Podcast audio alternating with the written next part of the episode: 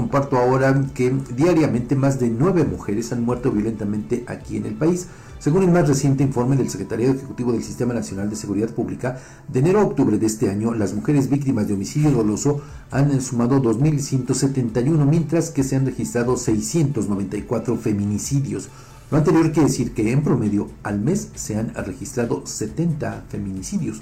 Los estados con más casos de estos son el Estado de México con 80, seguido por Nuevo León con 59, la Ciudad de México con 46, Veracruz con 41 y Chihuahua y Morelos con 38 cada uno. Pero en feminicidios por cada 100.000 mujeres destacan Colima con 3.64, Morelos con 3.51 y Campeche con 2.64. Una realidad, Edgar, pues también lacerante. Lacerante, dolorosa y que todo parece indicar que los dichos por las autoridades de todos los niveles se quedan en eso, en dichos, porque no hay acciones, Fabián.